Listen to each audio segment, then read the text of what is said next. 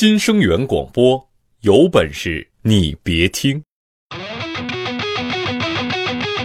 最新鲜的娱乐资讯，最深入的社会报道，最火爆的体育赛事，这些我们都没有。那我们有。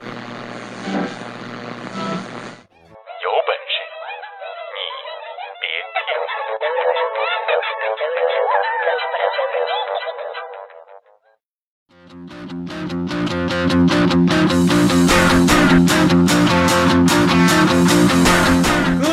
位听众，大家好！这里是由没有赞助、独家赞助冠名播出的《有本事你别听》，我是大熊。明天就是二零一五年的一月一号了，那我们是不是可以这样说？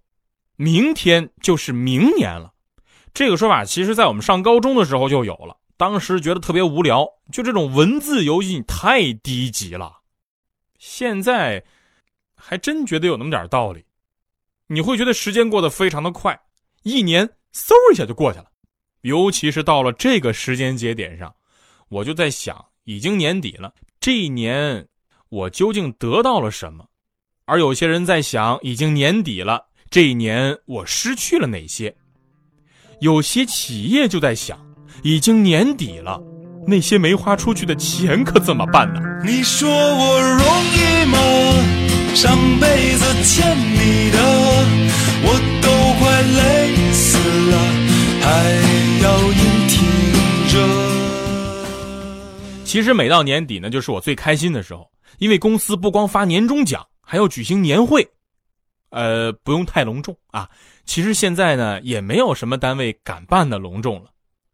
像我们公司前两天办那个年会，我就觉得挺好，吃点好的犒劳一下每个人，大家坐在一块呢聊聊天轻松一下。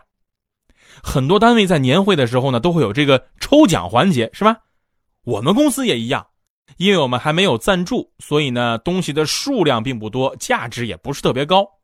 三等奖是不知名的一台。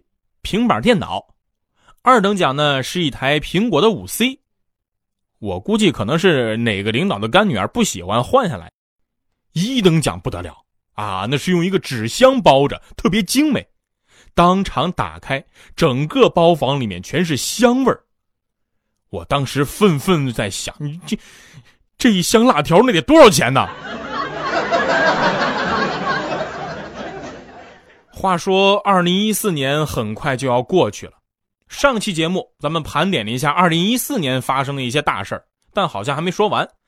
那这期节目呢，我们就继续来聊一聊二零一四年，并且展望一下即将到来的二零一五年。那在听节目的时候，你还可以参与到我们的话题互动当中。你可以在新浪微博上搜索“有本事你别听”，也可以在微信公众平台搜索“有本事你别听”参与。如果你的回复足够精彩的话，我们会发布在第二天的微信平台上，你还有机会得到我们提供的精美小 U 盘哟。那么问题来了，今天这期节目的互动话题就是：二零一五年，你最想干的一件事儿是什么？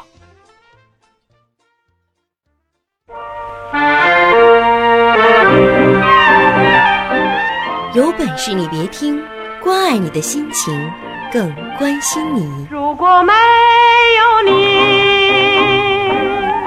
日子怎么过？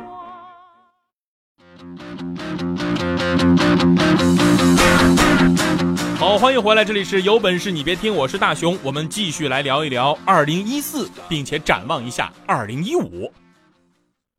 其实，说实话。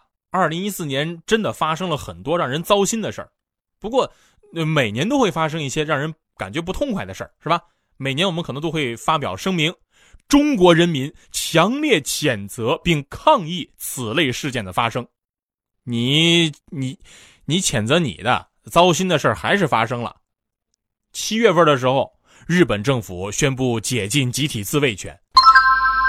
亲爱的民众们，从今天起。我们可以集体自卫了，这是一个多么让人有快感的消息啊！其实这条消息呢，我们国家的民众纷纷表示抗议。不过值得欣慰的是，这一回没砸日本车。其实不光咱们国家的这些同胞们，日本本国的国民也是反对日本政府这一举措。你这个不要脸的小三儿啊！集体自卫是一个多么龌龊的举动，你怎么能这样呢？你这样也太让人糟心了吧！其实年初的时候就意识到，今年是一定会让人不痛快的，因为有世界杯，而且中国队又没有进世界杯。但看完了世界杯以后，突然觉得中国队不进世界杯其实也挺好的。咱们看看结果就知道了嘛。这届世界杯没有一支亚洲球队挺进十六强，就连澳大利亚都没能幸免于难。十六强比赛开始之后，没有亚洲球队可虐了吧？就开始虐亚洲球迷，动不动就把比赛拖到早上六七点，作死呢你！最让中国球迷伤心的就是，我们完全无法预料的比赛结果，让国家队的排名上升到九十九名。国际足联你挤兑谁呢你？所以作为一名中国人。我要说足球这个话题，我我实在说不下去了。今年最让我个人比较糟心的就是阿里巴巴还没有倒闭，不仅没有倒闭，它还在美国上市了。九月十九号，阿里巴巴正式在纽交所挂牌啊，并且首次融资两百五十个亿美元，在大约两个月之后，让所有中国男人恐惧的双十一就来了。今年双十一购物狂欢成交额达到了五百七十一亿，比去年的三百五十亿多出来两百多亿。这么多钱，我得挣呃，挣挣一年左右呢。马云也在今年超过了我们说了很长时间的亚洲首富李嘉诚，成为了新的亚洲首富。我们说，一个成功男人的背后都站着一个伟大的女人，而马云能成功。那是因为他背后站着一群伟大的女人。二零一四年最让人糟心的一个词儿呢，就是失联。马航 MH 三七零与地面失联，机上乘客二百三十九人，其中中国乘客一百五十四人。失联之后六个多小时，马航才发出声明。之后呢，多国展开救援，而马航官方多次发布不准确消息。就给救援工作带来了极大的干扰。经过半个多月的搜寻，马航官方才宣布，MH 三七零在原定航线的反方向南印度洋坠毁。其实这个时间提出来这个事儿呢，我们希望大家能警觉，也希望逝者安息。二零一四年，我们不光在调查飞机去哪儿了，也在调查女大学生去哪儿了。二零一四年报道了很多起女大学生失联事件。有很多媒体就在探究这些失联事件的时候，把女大学生失联的原因归结到了现在大学生的防范意识太差了。其实我倒是觉得，现在的人认为那些衣着光鲜的人、开好车的人不会去犯罪，这些人的犯罪成本太高了。有些时候，我们应该把看问题的角度变换一下。这些钱是他们从银行贷来的吧？我能贷多少就贷多少，一直还到老。刚才呢，我们说了那么多让大家糟心的事儿，嗯，那我就再说一件吧。今年啊，二零一四年，我们国家有两种动物消失的特别多、特别快，一个是苍蝇，一个是老虎。不过值得我们关注的是，有些人虽然是苍蝇，但是他们并不小。你就拿前段时间那个北戴河自来水公司的经理那个马马超群是吧？马超群来说啊，那真的是资产超群。光是黄金就被查出了三十七斤，这是个什么概念？当年郭靖第一次离开蒙古的时候，也只是带了十斤黄金，好吗？啊，好有钱，给大爷跪了！有本事你别听，哎，你再听，再听我就把你逗笑。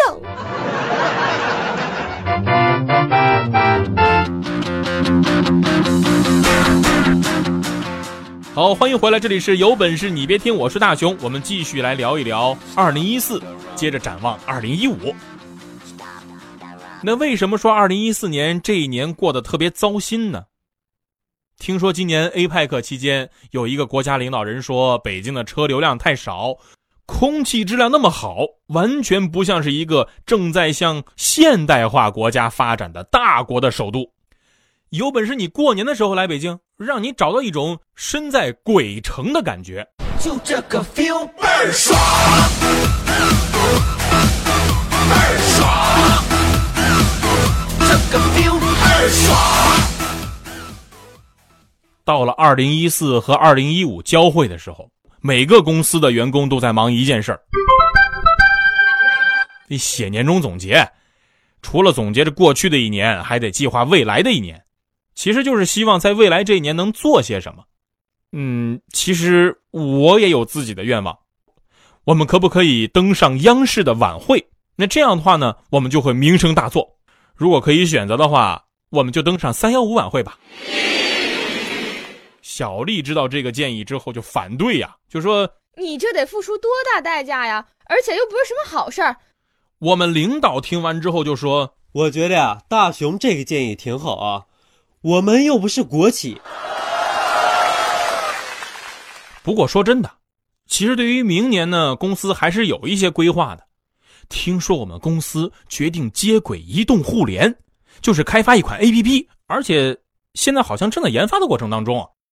那现在研发到什么程度了呢？就是这款手机软件的图标、名字、界面还有用户人群，呃呃，都还没有确定。有人说那不就是没有吗？没有你说什么呀？你这不骗人吗？这不是这不是计划吗？至于这个计划会不会实行，我就不知道了。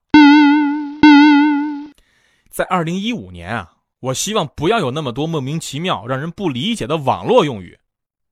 刚要过年的时候，我记得很多人说“马上有钱，马上有对象”，但是，一年过去了，马上有钱的好像只有马云。后来每次去跟豆豆催稿子的时候，豆豆总会说：“不不不不，不要催，我我只想做一个安静的美男子。”我不明白为什么，你把稿子给我，你想干嘛？谁愿意管你啊？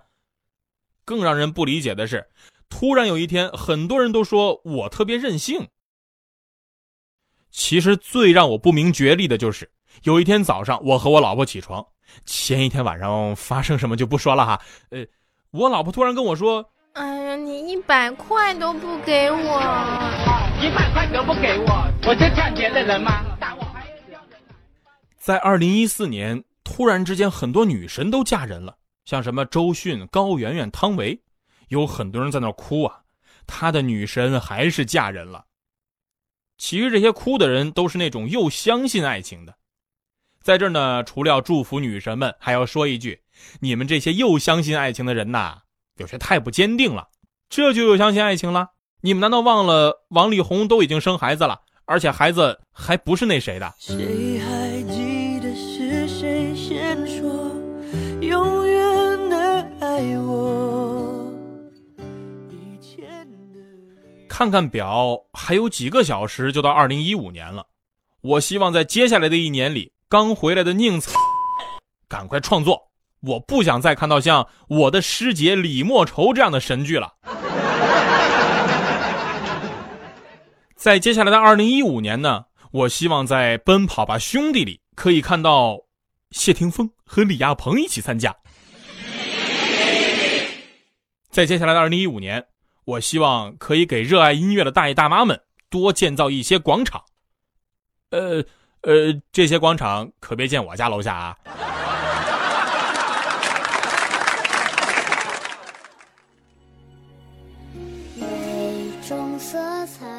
二零一五年马上就要到了，我们说的愿景都是在二零一四年有一些没有做到的遗憾。有一些呢，也确实是要对将要到来的二零一五年的生活的一种展望。这些展望能不能实现，还要看明天怎么过。得过且过那一定不会实现愿望。有了这些希望明天明年就会过得有滋味各位二零一五年再见祝大家新年快乐。我们用爱铸造完美现在。